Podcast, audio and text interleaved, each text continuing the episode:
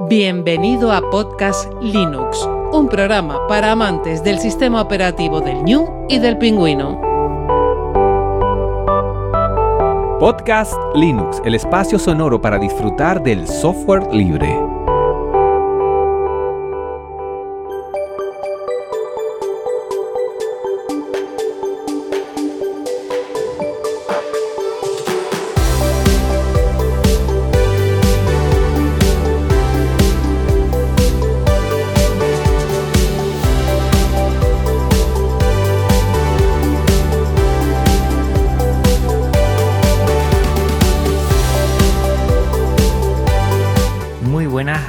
Del software libre, bienvenido a otro episodio de Podcast Linux. Un saludo muy fuerte de quien te habla, Juan Feble.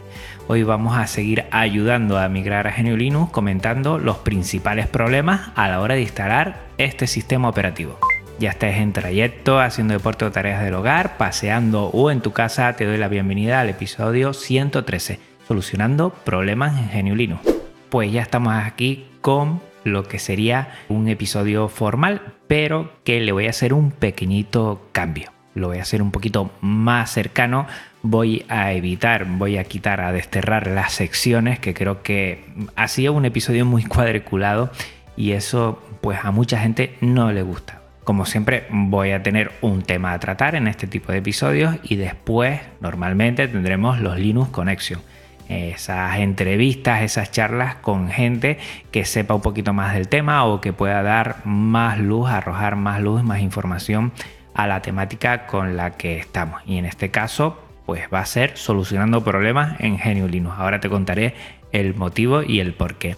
También estás escuchando la música de fondo que volvemos a música Creative Commons de muchísima gente. Normalmente yo lo saco de Free Stock Music, míralo en las notas del programa y así, bueno, por ahora voy a hacer un parón con la música que estoy haciendo yo en el MMS, que creo que, bueno, está bien como experimentación, pero también hay que dar a conocer a muchos artistas que hay por ahí y eso voy a intentar hacerlo de esta manera y a introducir de nuevo música de otros artistas que están geniales y que la verdad es que es una pasada que tengan esta licencia Creative Commons libre siempre, ¿vale? Que sea decir autoría o autoría compartir igual.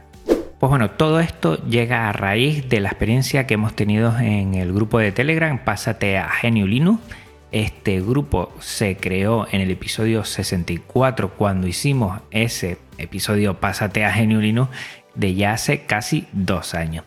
En este grupo de Telegram hay 350 usuarios, no todos son activos, pero hay unos cuantos que suelen ir comentando algún problema y, de ellos, de ellos hay algunas personas que intentan darle solución y la verdad es que es una fórmula muy interesante, sobre todo para que nunca tires la toalla. Todos los problemas tienen una solución, a veces no es la que más nos gusta, pero tienes una solución en GNU Linux también.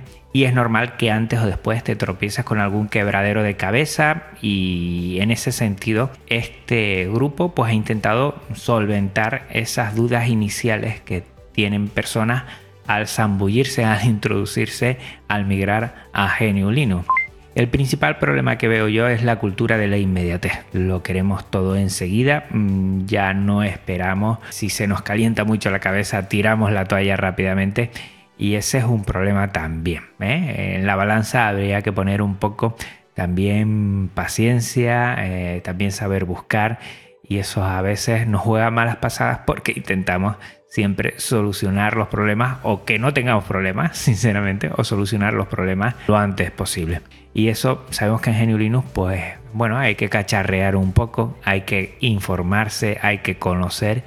Y lo que intento en este episodio es recoger todas esas dificultades que normalmente han pasado por lo que es el grupo de Telegram y ponerlas aquí intentarle darle una solución. Casi todas ellas las voy a comentar, pero te las voy a dejar en las notas del programa también, porque muchas igual tendrás que utilizar la terminal o tendrás que buscar algo y para que te quede claro y no tengas que parar y estar muy pendiente de todo esto. Además que mi acento a veces no ayuda mucho a la hora de intentar comentar algunos comandos o algunas aplicaciones. sinceramente Internet es una gran fuente de información, la verdad es que ahí puedes conseguirlo todo. Si has escuchado Linux con esos anteriores, muchas de las personas que se han pasado por aquí comentaban que antes había un manual tocho y tenías que leértelo de cabo a rabo y tenías que bueno, imprimir un poco de tiempo y de ganas para hacer eso. Ahora no, ahora con internet normalmente pues solucionamos todos los problemas más rápidamente, la verdad. Yo siempre te voy a animar a que utilices los buscadores DuckDuckGo o SEART, que te lo voy a poner en las notas del programa, que están muy bien. SEART es S-E-A-R-X y DuckDuckGo yo creo que la mayoría lo conoce. Y a partir de ahí podemos hacer búsquedas, pues normalmente en blog, en foros y en grupos de Telegram. De los blogs quisiera extraer algunos que están muy bien. El primero, Salmorejo Geek. Yo creo que siempre que busco algún problema me salta algo de Yoyo Fernández y la verdad es que está genial. Ahí hay mucha experiencia que Yoyo nos la regala gratuitamente y está muy muy bien. Lo sigues paso a paso y se suelen solucionar. También tenemos otros como Atareado, David 8bit y hay un porrón más de, de blog en donde nos intentan compartir ese día a día con esas soluciones que han encontrado a sus problemas. Y la verdad que de ahí a mí por lo menos me ha ayudado bastante.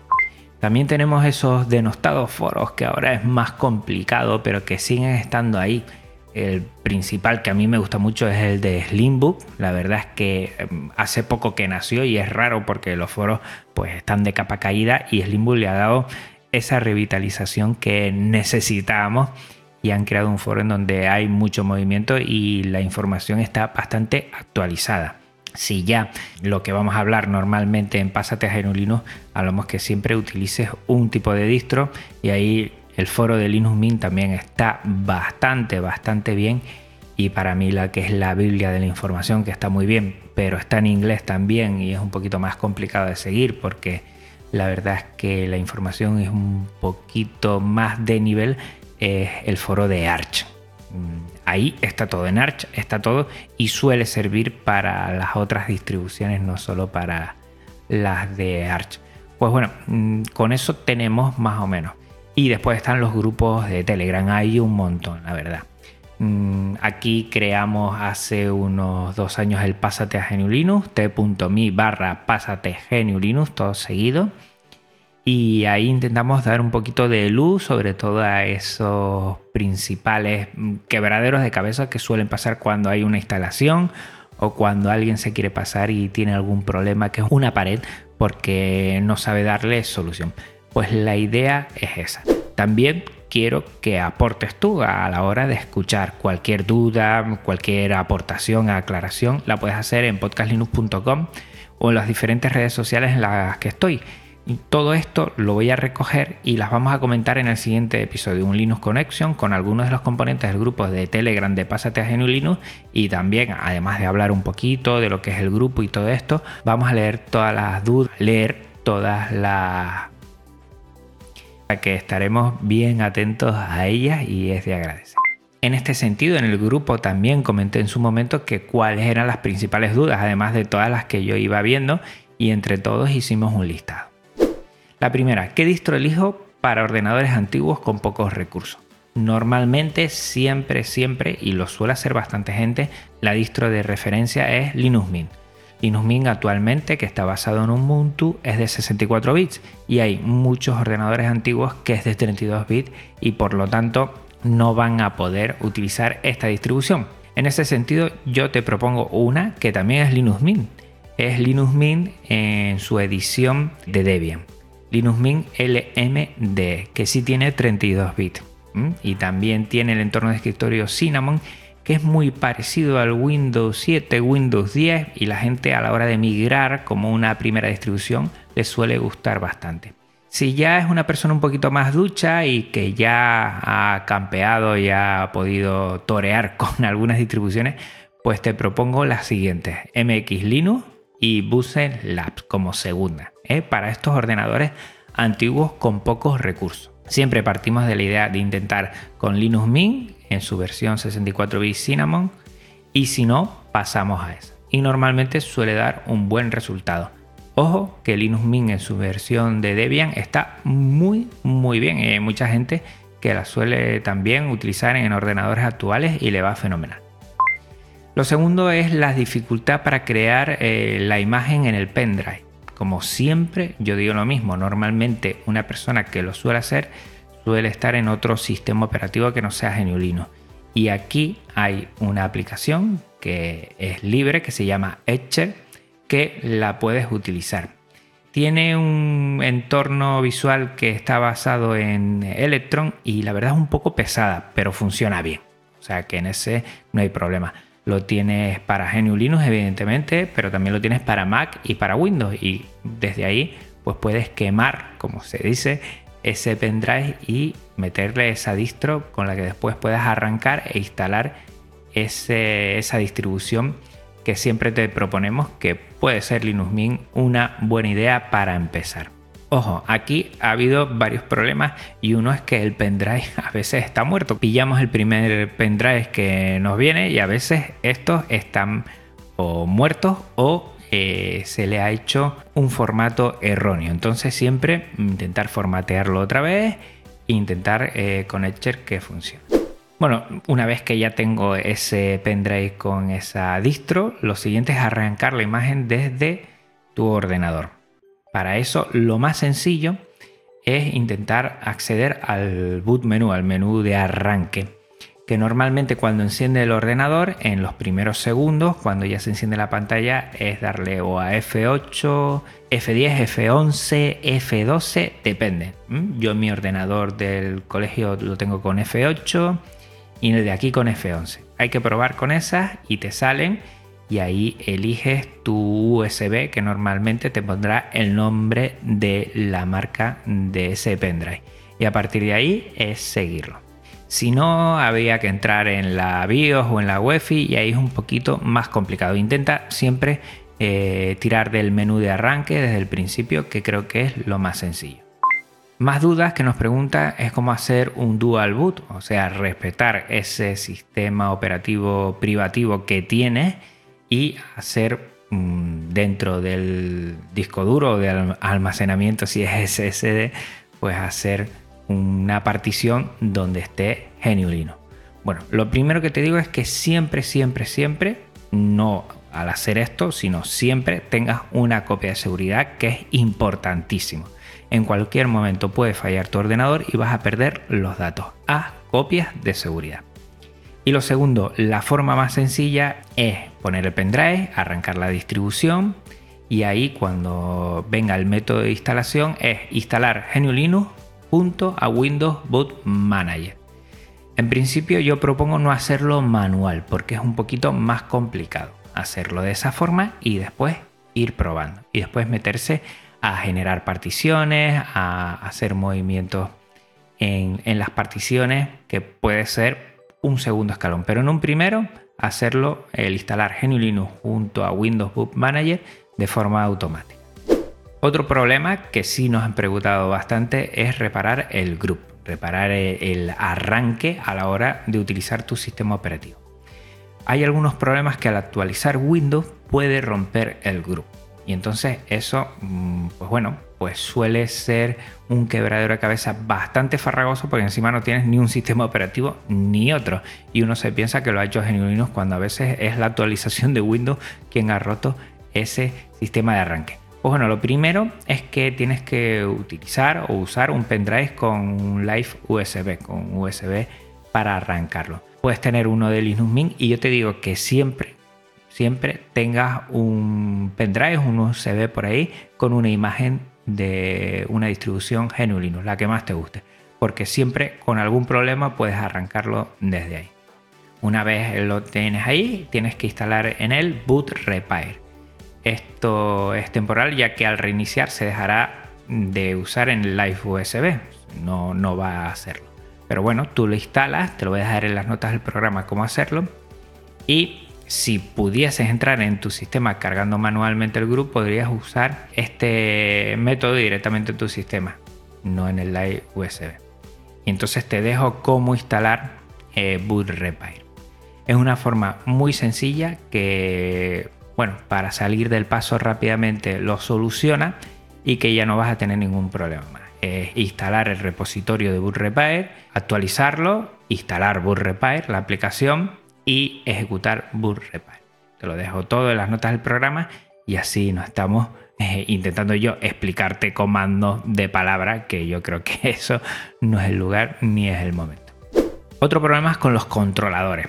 Hay personas que tienen problemas a la hora de que el ordenador al cual le ha instalado ya perfectamente GNU Linux funcione todo de manera óptima.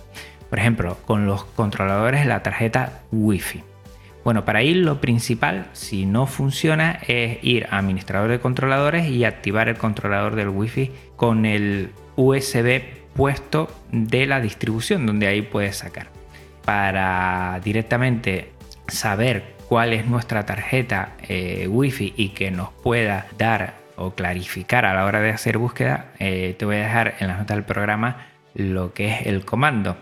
Y a partir de ahí se hace con LSPCI grep wireless, te va a salir qué tipo de controladora Wi-Fi tienes. Puede ser eh, Atrero, puede ser Broadcom, ser Intel, Realtek, T o SIDE. Y a partir de ahí hacer una búsqueda en la terminal e instalar ese paquete. Suele funcionar.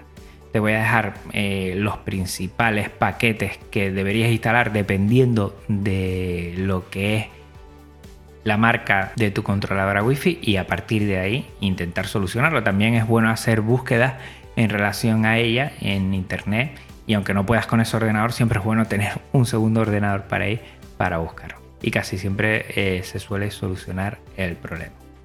Lo mismo pasa con las tarjetas de vídeo. Normalmente no vas a tener ningún problema a la hora de poder utilizar la tarjeta del vídeo, pero igual quieres unos drivers privativos de Nvidia o de AMD. Ojo que aquí yo siempre abogo por el software libre, pero dejo a tu libertad que pruebes esos drivers y que tú elijas libremente si quieres uno u otro. Es lo mismo, muy parecido al comando anterior. Nos metemos en la terminal, control alt si quieres y pones lspci grep vga y de ahí te suele salir cuál es tu tarjeta gráfica o, ir a administrador de controladores y activar ese controlador como lo hicimos con la tarjeta wifi si ya lo detecta automáticamente esto en Linux Mint funciona muy muy bien y vas a tener pocos problemas en ese sentido en otras distribuciones sí es más complicado por eso muchas veces nosotros proponemos que sea Linux Mint la distribución que elijas para empezar a probar a, a catar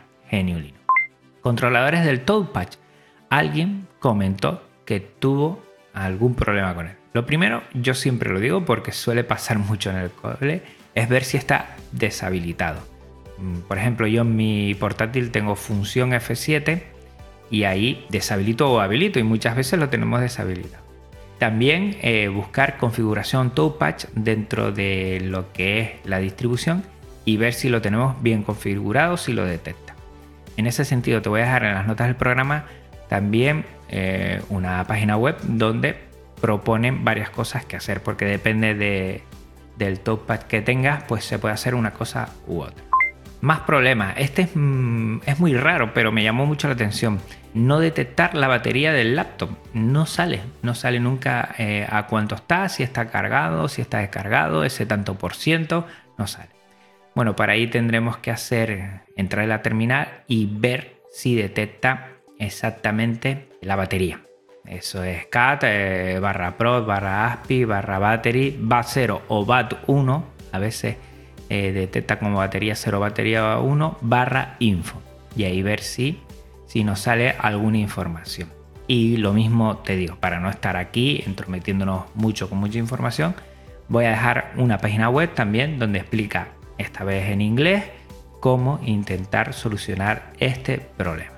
Una cosa que me ha pasado a mí también en su momento y que les suele pasar a algunas personas es que no se oyen los altavoces o los auriculares. O sea que el tema del audio no sale. Se meten en cualquier vídeo o MP3 empiezan a reproducirlo y no se escucha. A veces no se escucha por los auriculares, a veces es que no se escucha en el ordenador. Bueno, Aquí tendremos que pasarnos otra vez también por la terminal y poner alza mixer. Alza mixer es el servidor mm, digamos, mm, más pegado al kernel, más básico de audio. Después está el Pulse Audio y después por último está el Jack Audio, que es el que utilizo yo porque se hacen muchas conexiones en caliente y está vamos, muy bien para hacer lo que es producción musical. Pero el más básico, el que tienen en el kernel, es el ALSA. Bueno, con ALSA Mixer eh, nos sale en la terminal si tenemos silenciado alguno de estos. Y a mí me pasó alguna vez que no escuchaba desde los auriculares y es porque lo tenía silenciado desde ahí. Eh, le daba a silenciar y a desilenciar desde lo que es el icono de, de, sonido de tu distribución, pero no hacía nada. Bueno, pues haciéndolo desde esa parte lo podemos solucionar. Nada, te pasas por ahí y con la tecla M de mute se silencia y si le das otra vez se desilencia. Te van a salir unas barritas y si alguna está a cero intentar subirlas hasta 100 y si alguna está muteada pues intentar eh, desmutearla. Bueno, silenciarla, desilenciarla. Permisos root, permisos de administrador. Mm, algunas personas entran para toquetear o para mover o para copiar eh, algunos archivos y ve que no le deja. Y eso es porque tenemos que abrir con permisos administrativos y eso en Nemo, que es el administrador de archivos de Linux Mint, es muy muy sencillo. Simplemente hacemos clic derecho, abrir con permisos administrativos y entonces nos sale en rojo privilegios elevados y ya podemos toquetear ahí lo que hagamos. Ojo, porque aquí no nos permiten mm, o nos exigen permiso de administrador porque lo que vayamos a tocar puede arruinarnos el sistema operativo y la distribución. O sea que mucho ojo con lo que se hace en este sentido. Es muy sencillo. En otros, por ejemplo, en, KDE eh, tenemos que hacerlo desde la terminal. No lo tiene directamente desde el administrador de archivos. Pero aquí sí es muy sencillo. Otra cosa más por la cual elegimos Linux Mint. También podríamos hacerlo desde la terminal con sudo nemo o mm, gk sudo nemo. Pero bueno, creo que eso eh, lo dejamos para otro momento. Y lo dicho anteriormente, mucho ojito con lo que vayamos tocando porque podemos arruinar totalmente nuestro sistema operativo.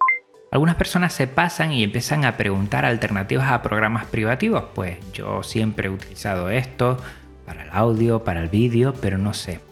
Bueno, mm, en su momento se comentó en el grupo Pásate a Genurinus y alguien consiguió una página web que está muy bien.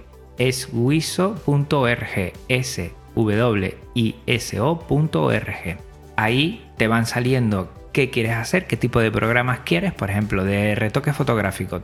Te dicen los que son privativos y cuál sería su alternativa libre.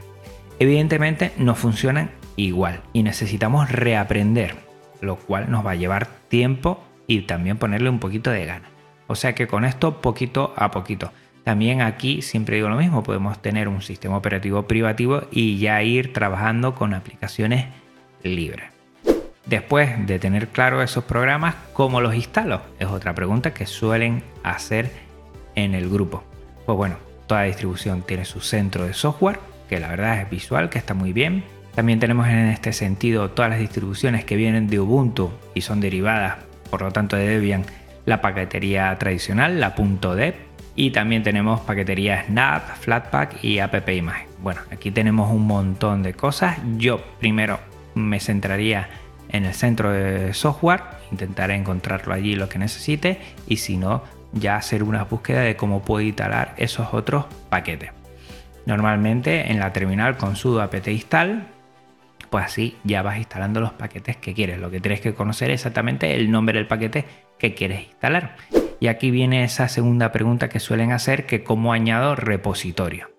Los repositorios suelen ser lugares donde existen paquetes para que lo puedas instalar y puede que no encuentres el programa en ese centro de software o que la versión no esté actualizada la que tú quieres y que esa versión actualizada pues te dé una forma de trabajar, te dé unos aspectos, unas características que sí quieres con ella. Por ejemplo, eh, Audacity normalmente no suele estar actualizada.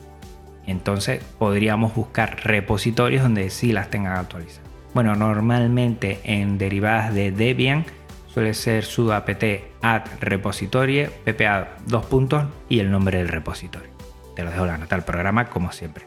Después hacemos un sudo apt update y después un sudo apt install. Siempre todo esto lo buscamos en la información de la aplicación, que nos suele decir que puede tener repositorios para Debian o Ubuntu. En este sentido, para Linux Mint los necesitamos de Ubuntu y nos dice toda esta información y es seguir al pie de la letra, normalmente copiar y pegar, sin ningún problema.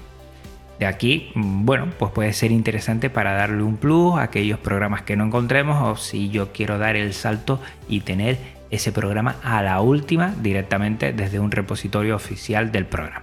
Pues ahí lo tenemos.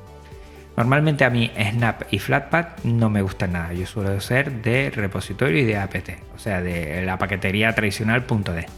Y la que encuentro que suele estar bien suele ser app imagen. A mí me da menos problemas. Snap mm, personalmente me ha dado algunos y no me gusta, no lo suelo llevar, aunque puede ser algo personal.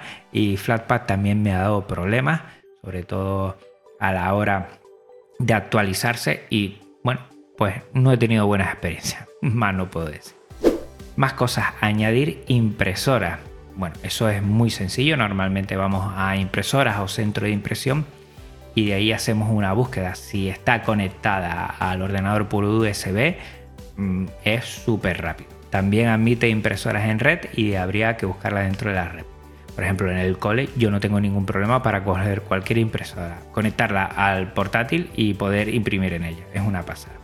A veces tenemos dificultades a esas impresoras que son escáner más impresora y que no suelen funcionar muy bien ese combo.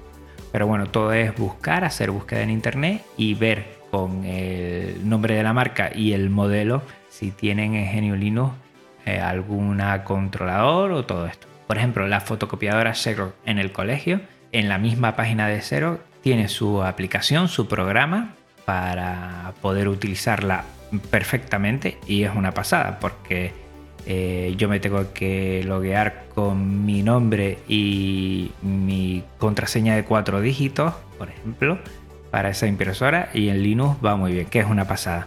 Pero lo dicho, siempre buscar e intentar. Normalmente no suelen dar problemas para imprimir y mm, por el tema de escáner más impresora un poquito más. Dispositivos USB. Yo últimamente no tengo ningún problema de eso. La verdad es que el kernel poco a poco va mejorando muchísimo y mm, no tengo ninguna incompatibilidad actual con algún dispositivo USB. Para hacer una búsqueda en la terminal de los dispositivos USB que tengamos conectados, pues es LSUSB y buscamos qué controlador puede ser. Y sinceramente no he tenido ningún problema. También con los dispositivos Bluetooth gente a veces tiene problemas, pero esto ha cambiado muchísimo en dos años. Yo recuerdo intentar hacer en redes sociales mm, cómo conectar unos cascos Bluetooth y era un poco odisea y he hecho la prueba tanto en Cadeneon como en mi ordenador antiguo, en mi portátil Simpac X220 que ahora lo tengo como cacharro de prueba y la verdad es que es una pasada con Linux Mint para conectar el móvil, lo conecté y también unos auriculares inalámbricos, además 5.0 y va fenomenal. O sea, eh, lo que tienes que hacer es ir a Bluetooth, añadir dispositivos y tanto en la transferencia de archivos como en el sonido no he tenido ningún problema. Se activa y nada. Eso hace dos años era un poco mm, odisea, tener que seguir algunos tutoriales y actualmente me he quedado abierto la verdad, haciendo esta prueba. Porque normalmente en el ordenador que tengo en casa lo tengo conectado todo por cable. Me gusta, bueno, tener el tema de los Behringer aquí, los cascos directamente. Y en el colegio la verdad es que no utilizo nada de Bluetooth, pero hice la prueba y va fenomenal. Y por último, los kernel panic cuando el ordenador no arranca porque hay algún problema en el kernel. Yo creo que ese es em, bueno, el problema más complicado de intentar abordar, sobre todo cuando uno está empezando. Eh, lo dicho anteriormente, importancia de las copias de seguridad. Siempre haz copias de seguridad, que por eso no pierdas ningún dato.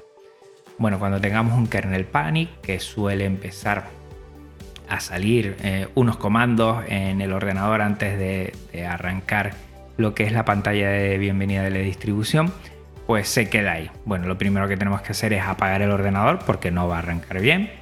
Y lo dejamos el botón encendido 5 segundos para apagarlo. E inmediatamente encender y presionar la tecla mayúscula, donde vamos a ir eh, a lo que es elegir opciones avanzadas e intentar arrancar con otro kernel. Esto lo vamos a hacer en el grupo. Normalmente si arranca con otro kernel puede que sea el último el que se haya instalado mal y si no intentar arrancar en modo recovery también que te van a salir. Bueno, elegir root que es la consola de superusuario y ahí te saldrá una terminal y ahí lo que tienes que hacer, que te lo voy a dejar en las notas del programa, tanto lo que son los comandos como la página de donde saqué, eh, bueno, hacer el montar, intentar reparar instalando de nuevo la versión del kernel que tenías eh, y que te fallaba y al final actualizar el grupo. Te lo voy a dejar en las notas del programa porque si leo cada comando, encima que mi inglés es fatal, no voy a ayudar nada a aclarecer cómo se hace. ¿Vale? Y a partir de ahí intentar eh, arrancar. Se puede arrancar con otro y mm, bueno, como último, último, último, pues puedes hacer otra vez una instalación nueva, siempre pudiendo haber salvado todos los documentos, todos los archivos que tenías. Y más o menos estos son los principales problemas con los que nos hemos topado en el grupo. Seguramente tú te habrás topado con algunos más o tendrás mm, alguna experiencia y dirás que, bueno, nos faltan o la forma de solucionarlo de algunas de que he comentado se puede hacer de otra forma de manera más sencilla. Todo esto me lo deja en los comentarios en podcastlinux.com en este episodio o también si quieres en las redes sociales que hagan relación a este episodio. Lo bueno es que entre todos nos ayudemos para que nadie se pierda y que nadie tire la toalla en esto de pasarse, de migrar, de disfrutar de Geniulino. Todas estas dudas o aclaraciones las vamos a comentar en el siguiente episodio en el Linux Connection con algunos de los componentes del grupo de Telegram Pásate a Geniulino. Y hasta aquí el episodio de hoy. Recuerda que este episodio y todos los de Podcast Linux tienen licencia Creative Commons reconocimiento compartir igual 4.0 y que también toda la música es Creative Commons.